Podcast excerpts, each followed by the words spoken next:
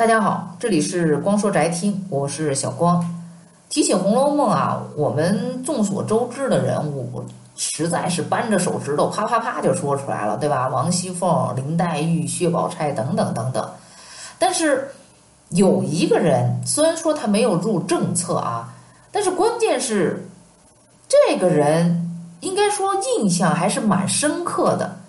但是呢，合上书吧，又觉得好像。影子很模糊，这人是谁呢？就是薛宝琴。薛宝琴啊，他从《红楼梦》跳到咱们的视线当中啊，可以用四个字来形容，就是横空出世。一直到四十九回，这个人物才蹦出来。但是这一蹦出来不要紧，完全可以用艳压群芳来形容。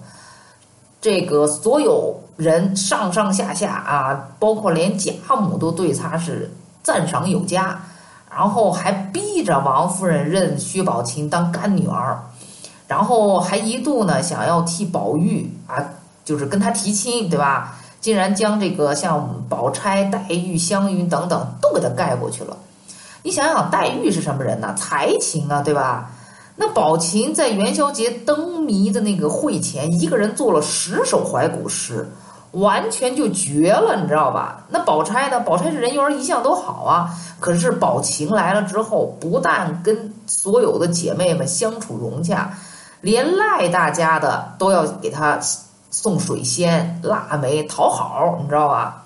湘云呢更别说了，对吧？湘云那个个性我真喜欢，豪爽，所以，哎呦，引人赞美啊，就相当于，但是。在书里面，比起宝琴那种见多识广、谈吐不凡来，那也算是小巫见大巫了，你知道？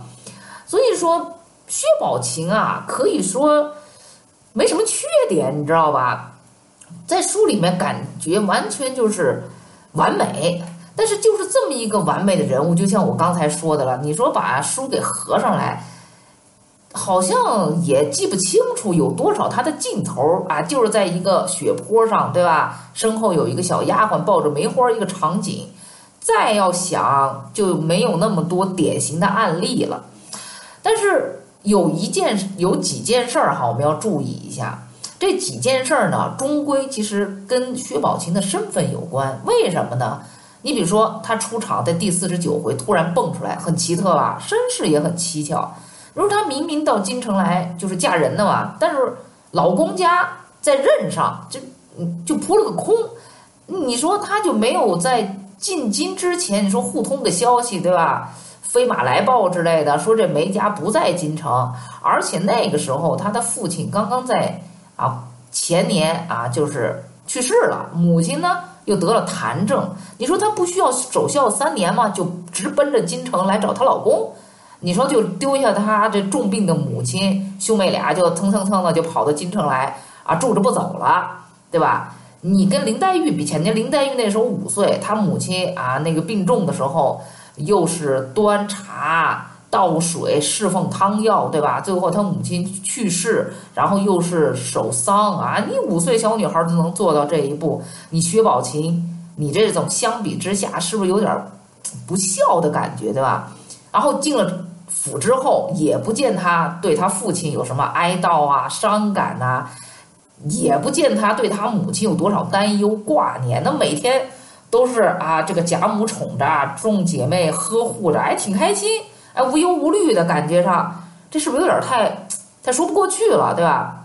那黛玉认那个薛姨妈当干妈，是因为黛玉从小就没有母亲了，母亲去世了，没人关爱，对吧？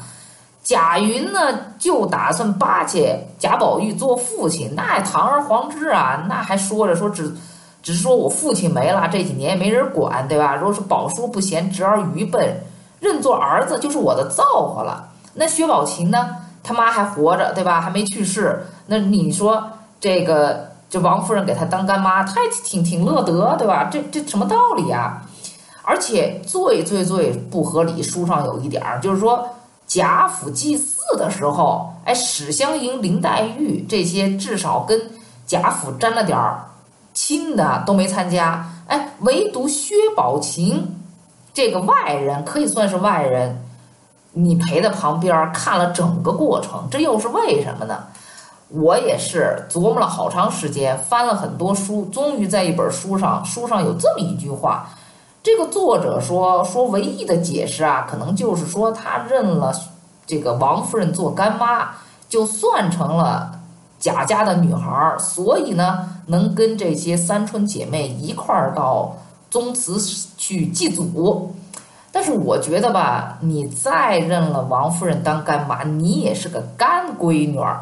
你人家老祖宗家祭祖，我觉得什么干闺女啊、义女啊、干儿子之类的，我觉得一般都会排除在外吧。特别是女儿，对不对？女儿这种干女儿、义女，你说祭祖，你说有什么关系吗？所以到现在为止啊，我还没琢磨透。不知道各位听众啊，有没有说是我刚才说的那么跟十万个为什么似的，有没有琢磨透？如果琢磨的差不多什么的啊，给我留个言，我也好参考参考，我们一块儿学习学习。那今天的光说宅听呢，就到这里结束。我是主播小光，欢迎大家下次继续收听。